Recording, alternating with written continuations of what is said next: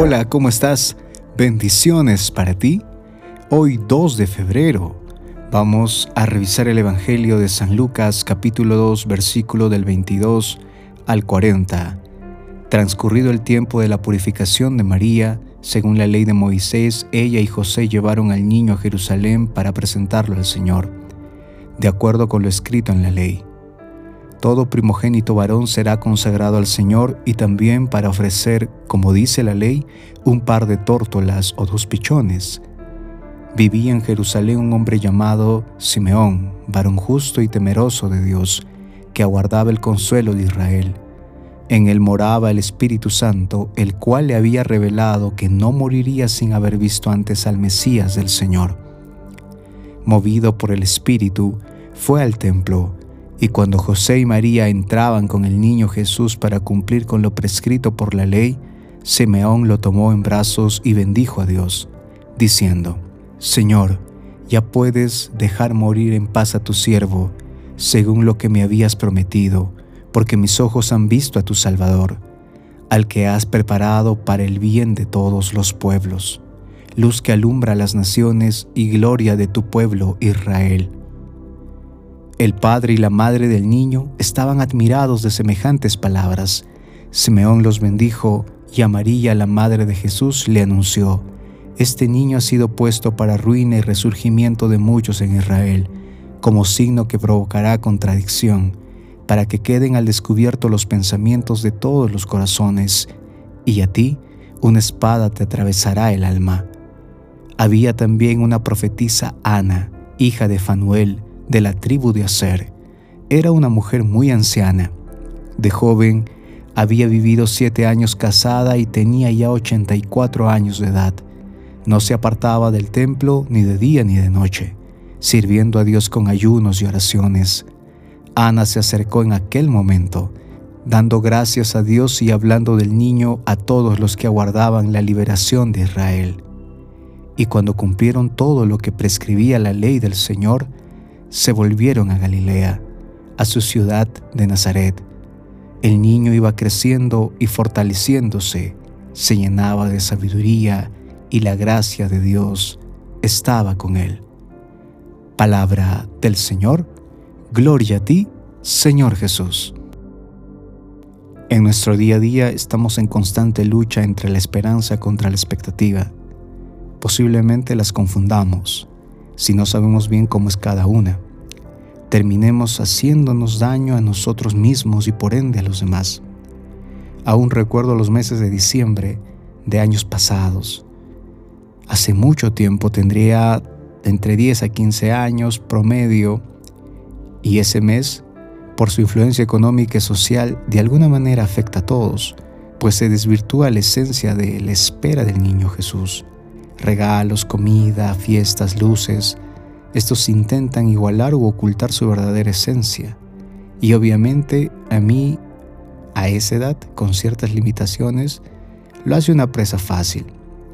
Algunos años, justo el 24 en la noche, vivía con expectativa, lo cual era que al despertar el regalo soñado aparecería al lado mío.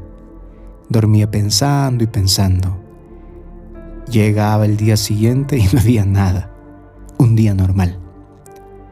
Y es así como la expectativa hace sus desastres. Ella te invita a suponer una posibilidad determinada, fija, tiene que ser así. Y por ende, cuando no sucede, te derrumbas, te decepcionas, te sientes mal. Mientras que la esperanza nos invita a abrazar una verdad. Así no se dé en el tiempo que yo quiero ello no afecta en mi actitud, no la condiciona. La esperanza, por lo tanto, me da paz, pues sabemos que llegará y si no sucede, no nos va a destruir como la expectativa, que quiere algo sí o sí en determinada fecha, en determinado lugar. Esta condiciona nuestro ser. La esperanza, en cambio, es saber que llegará ese día, llegará ese momento aunque no sea el actual, aunque no pase hoy, pero siento esa paz, me da esa calma y esa alegría, pues sabemos que tiene su momento. El Evangelio de hoy nos relata sobre la presentación en el templo de nuestro niño Jesús, aún pequeño. Era parte de la costumbre de esos tiempos que todo primogénito tiene que ser consagrado. En efecto, sus padres, María y José, asisten para presentarlo y es aquí que vamos a observar dos grandes mensajes que nos quiere mostrar hoy el Evangelio. El pequeño Salvador y la espera en Dios. Este niño, este pequeño, tan frágil, aparentemente sencillo, normal, hoy es presentado como nuestro Salvador, el signo, la luz.